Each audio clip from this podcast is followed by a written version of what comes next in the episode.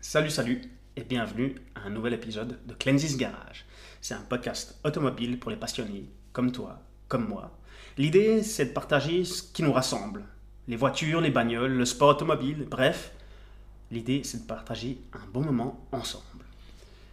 Cet épisode, il est également disponible sur YouTube, en version filmée.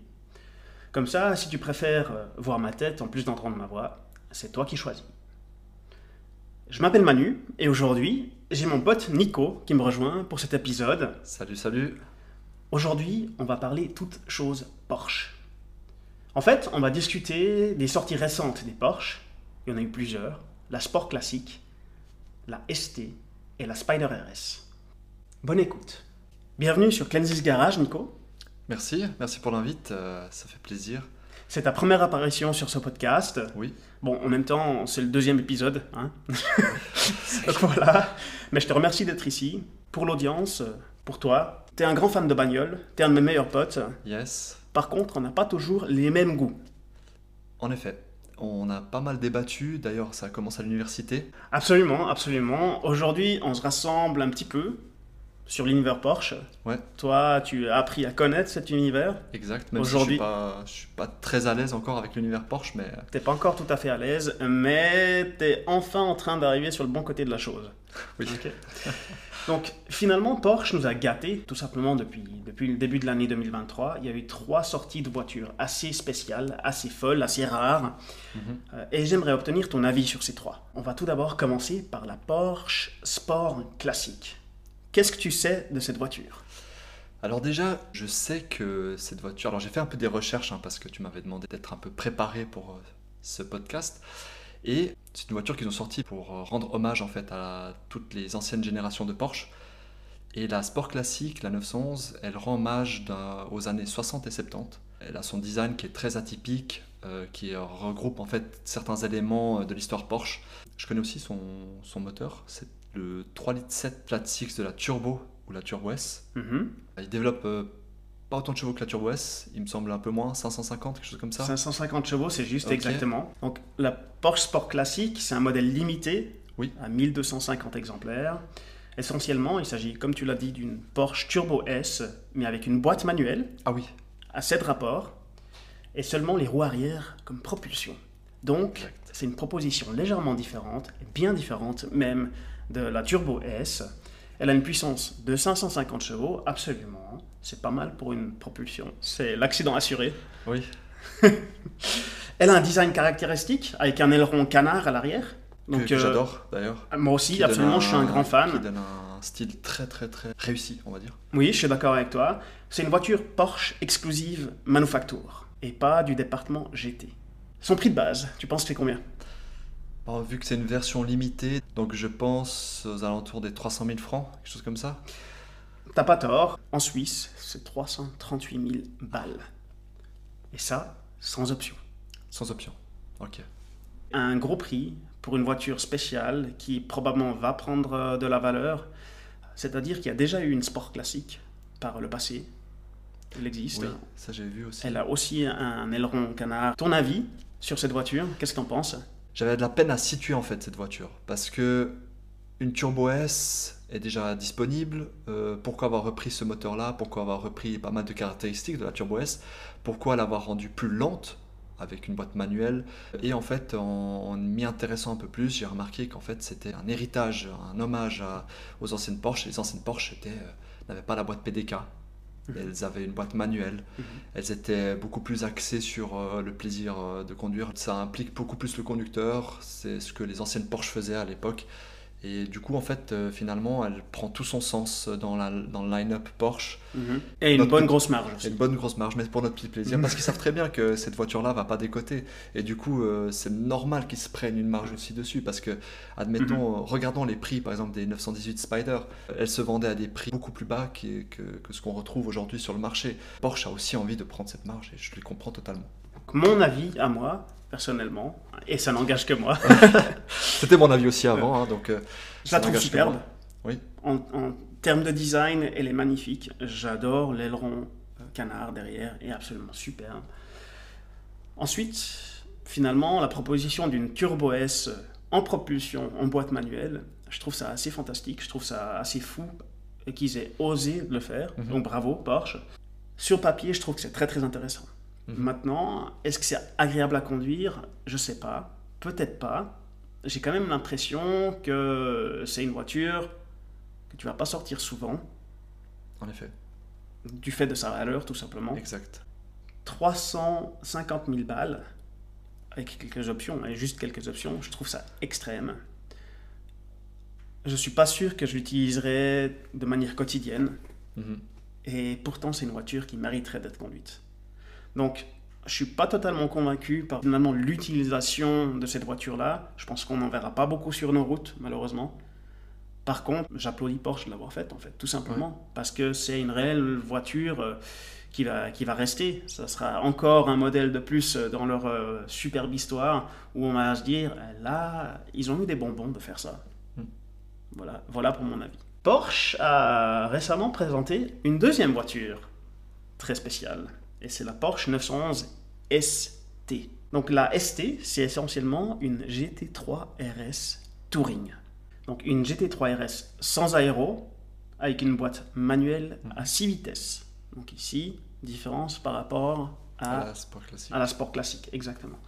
Du côté visuel, par contre, c'est difficile de faire la différence avec une GT3 Touring normale. Et ça, je trouve que c'est assez dommage. C'est une puissance de 525 chevaux, 300 km/h de vitesse de pointe, prix de base 366 000 balles. Ça va être difficile euh, pour Porsche de justifier ce montant-là. Qu'est-ce que tu sais de cette bagnole? Alors, des trois voitures que tu m'as proposées, c'est celle qui m'a beaucoup plus attiré. Pourquoi? Parce que elle réunit trois choses primordiales pour tout passionné d'automobile. De 1, déjà le moteur de la GT3 RS, comme tu l'as dit. Ce moteur est une anthologie. Ce moteur n'a plus besoin de prouver quoi que ce soit. Il monte jusqu'à 9000 tours. Il prend des envolées lyriques magnifiques. Il est juste incroyable à entendre. Il est juste incroyable à rouler. C'est un moteur, voilà. Pour tous les passionnés qui adorent la sonorité euh, d'un bon moteur, ce flat six là, c'est le flat six à avoir. Euh, le deuxième point euh, qui réunit toutes ces caractéristiques pour les passionnés, c'est le châssis, un très bon châssis. Et un châssis, la ST, elle en a un. Incroyable. C'est Mais- pas n'importe quel châssis Porsche. Ici, on parle du châssis de la GT3 Exact. RS euh, 992, la toute nouvelle. Exact. Du coup, déjà, c'est un châssis qui a été préparé aux petits oignons.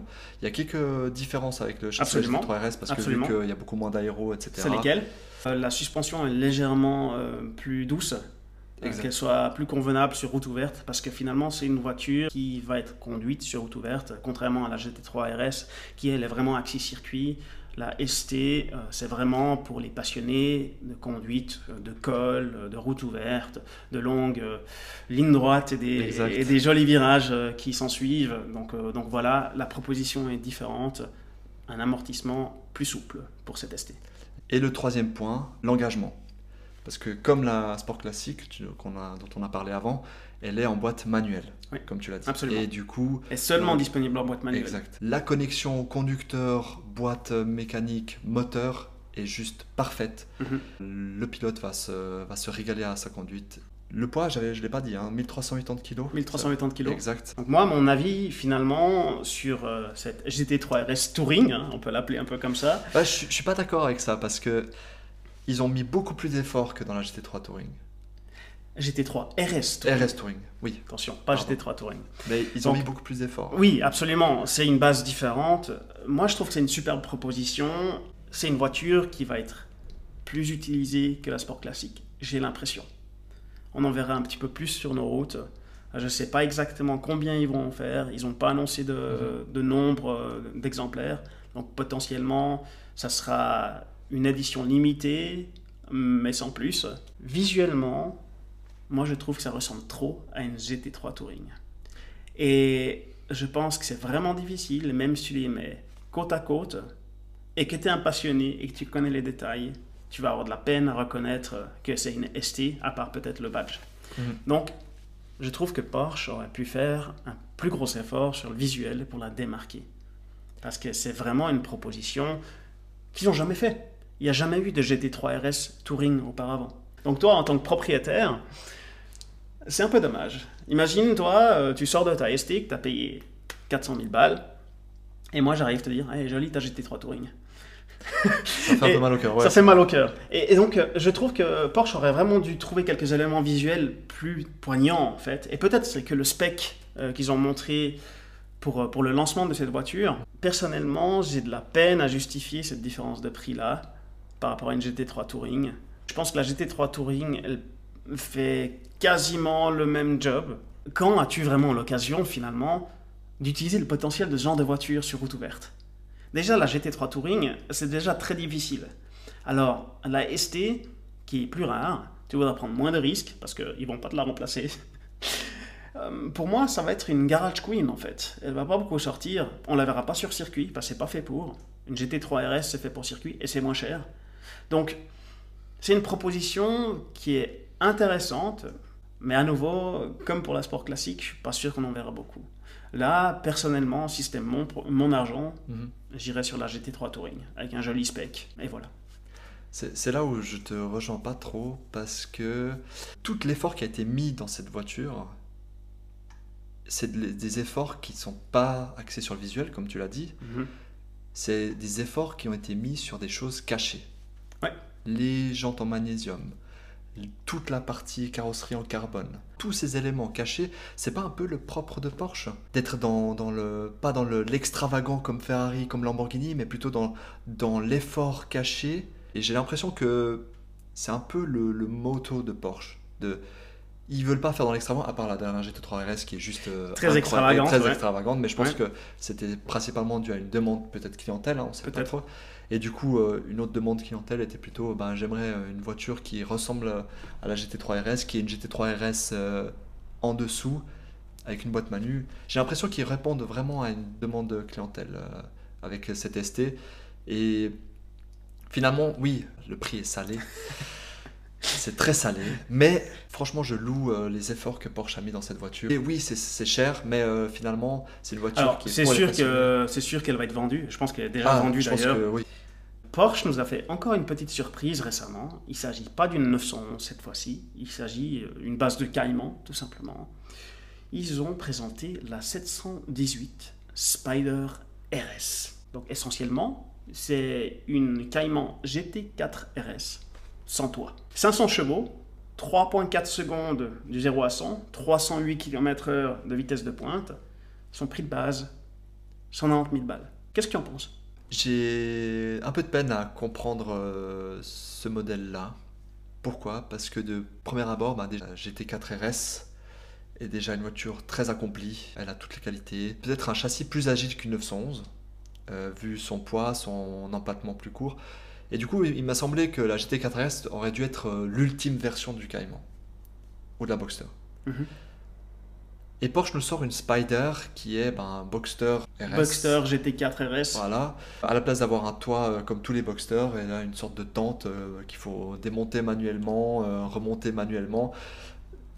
Apparemment, même pour les plus rapides parmi les journalistes qui l'ont testé, ils arrivaient à peu près à deux minutes mm, pour Ouais. monter Donc- cette tente, comme tu dis. Moi, je trouve que c'est une proposition intéressante. Moi, j'aime bien.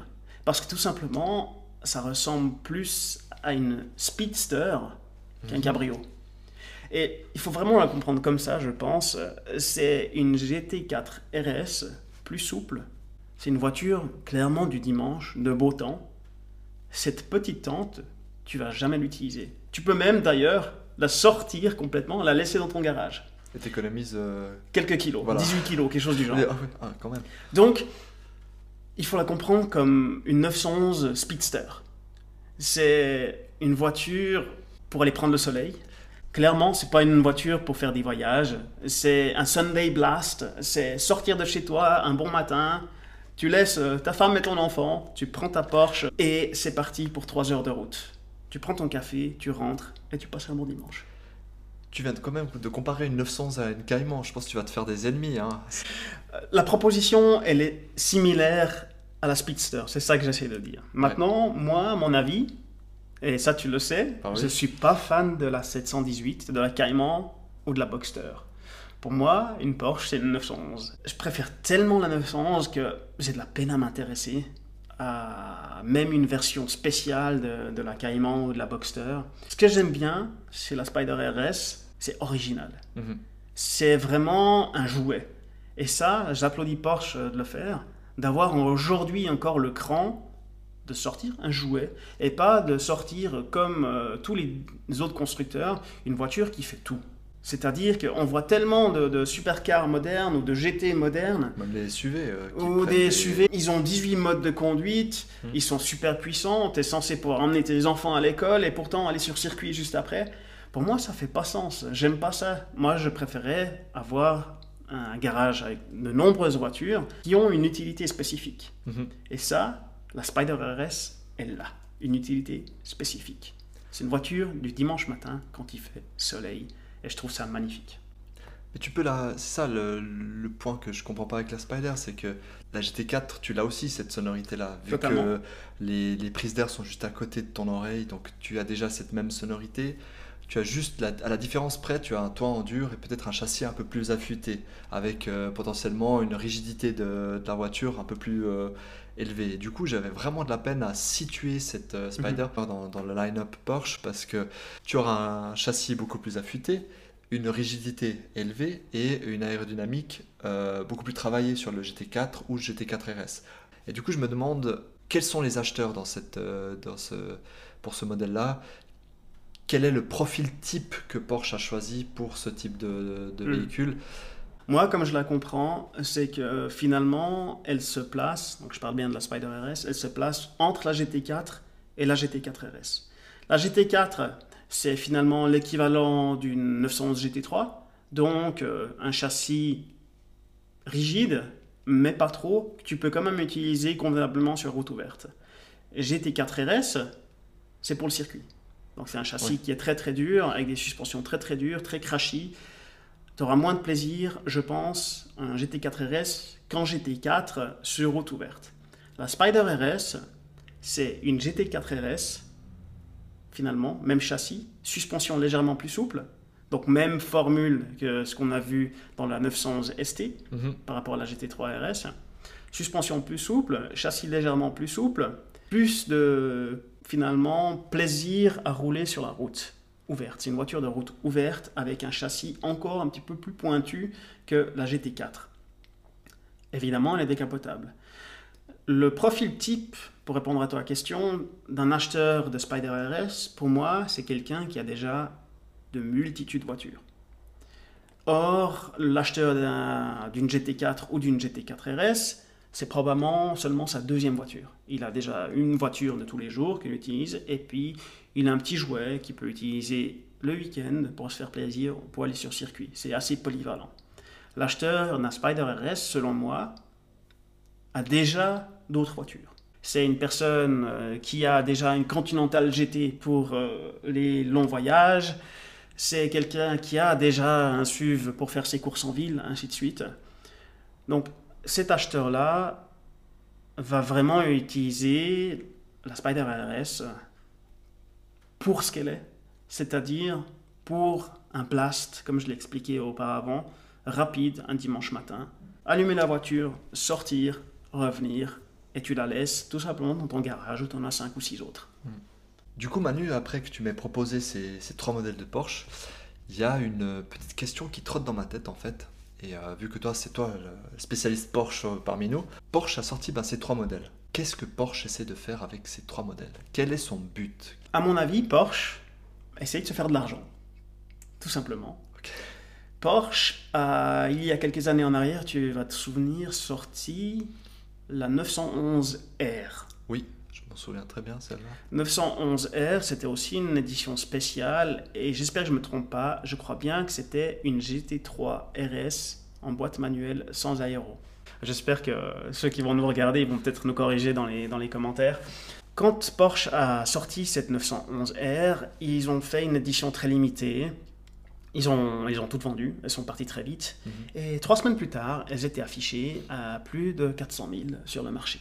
Porsche a réalisé finalement à ce moment-là qu'avec leurs produits spéciaux, département GT ou alors Exclusive Manufacture, qui pouvaient faire des propositions farfelues, que de toute manière ça serait vendu, et au prix qu'ils fixent eux-mêmes. Donc plutôt que de donner l'opportunité aux quelques-uns qui ont eu l'occasion d'acheter cette voiture spéciale et de se faire un joli petit bénéfice, euh, ben Porsche ils se sont dit, ben nous on va prendre tout ça en main et on va le faire nous-mêmes.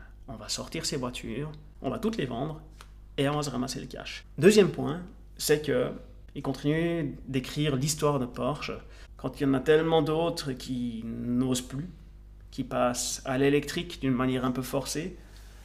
Porsche, certes, passe à l'électrique aussi, mais sans pour autant détruire l'héritage qu'ils ont. Ouais, et puis surtout voitures, les sportives, la 911, ils veulent pas détruire l'image de la 911 en la rendant électrique euh, pour le moment. Exactement. Alors, je ne veux pas dire qu'il y aura jamais de 911 électriques, probablement qu'il y en aura, mais les voitures spéciales, les GT et les exclusive manufactures, elles vont continuer à utiliser cette formule qui marche Mhm. si bien et qui plaît tant euh, finalement aux acheteurs. Toi, tu choisirais laquelle parmi les trois?